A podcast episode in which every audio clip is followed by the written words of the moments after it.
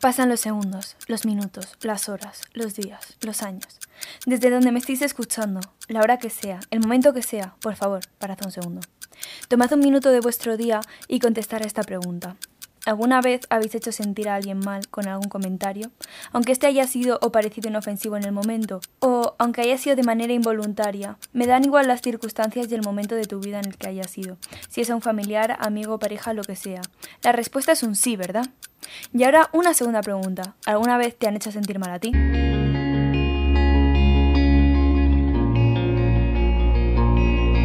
Solo para adolescentes, con Noah Ferbe.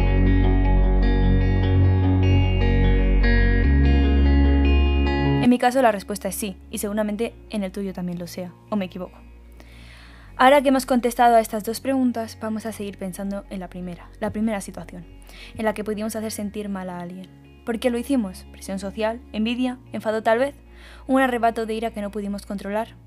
El motivo da igual, en verdad. Lo que hay que reflexionar es el daño que pudimos hacer a otra persona.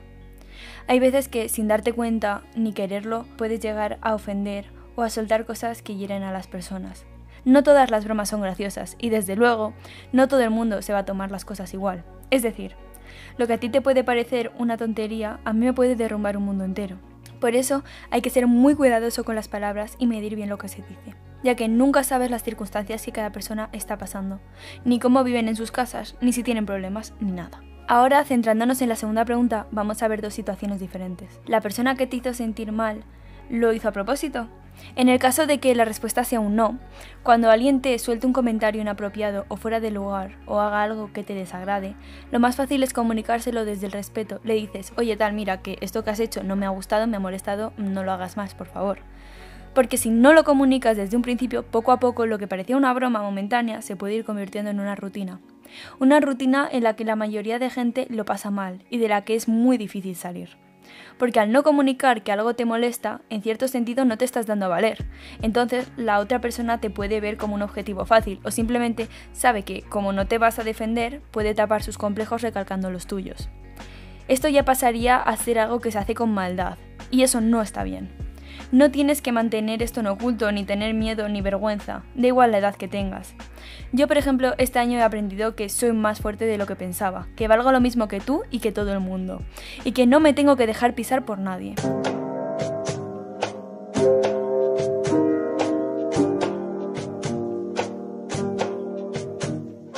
Aún así, por muy mal que alguien te pueda llegar a hacértelo pasar, tienes que mostrar un punto de madurez por tu parte. Es decir, yo no le deseo el mal a nadie, simplemente quiero que la gente aprenda y reflexione sobre sus errores. La gente tiene que aprender que las bromas son bromas si todo el mundo se ríe, y que una broma más, un empujón más, ridiculizar cada vez que abres la boca y así día tras día, día tras día, te puede hacer sufrir y mucho. Tenemos que aprender a distinguir entre la gente que merece la pena y la que no. Por buscar encajar o hacer amigos no creo que merezca la pena hacer sentir mal a otras personas. Bueno, creo que ya habéis pillado cuál es el tema de hoy. No quiero profundizar mucho en él ya que es un tema sensible y no quiero molestar a nadie con esto. Solo quiero intentar concienciar a la gente de lo que pasa y cómo en cuestión de momentos de un grano de arena se puede pasar a, un castillo entero y sin darnos ni cuenta estamos atrapados en algo que jamás pensábamos que nos podía pasar a nosotros.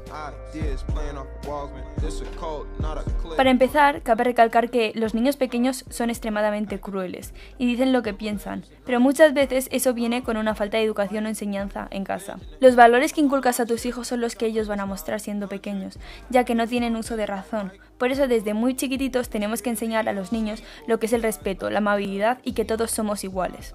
Una vez entras a la ESO, todo se magnifica 500 veces más. Es un mundo nuevo, un mundo sin descubrir. Empiezan a surgir nuevos complejos, empiezas a crecer, se te disparan las hormonas y no te entiendes ni tú. Todo esto te puede llegar a hacer sentir fuera de lugar o que no encajas. Eso te puede llevar a intentar hacer sentir a otras personas mal para ser más guay, encajar, no sé. Por no hablar de la manera tan, tan brutal que tiene la gente de reírse o meterse con otras personas de forma online. Porque la gente, al estar escondidos detrás de una pantalla, se crecen, pierden el miedo a las consecuencias y como no ven repercusiones a corto plazo y todo se puede hacer desde una perspectiva anónima, se vuelven un millón de veces más crueles. Esto me parece lo peor que se puede hacer. No solo son malas personas, sino que también son cobardes y no son capaces de dar la cara después de hacer daño a otra persona.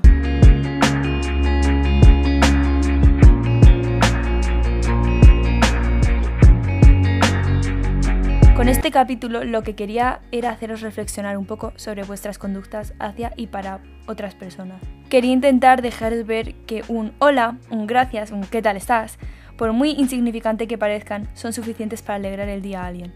Y que antes de hacer algo o comentar algo, piensa cómo le puede afectar a otra persona o cómo te sentaría a ti en el caso de que te lo dijesen. Y bueno, en el caso de que alguien te haga sentir mal a ti, no te calles.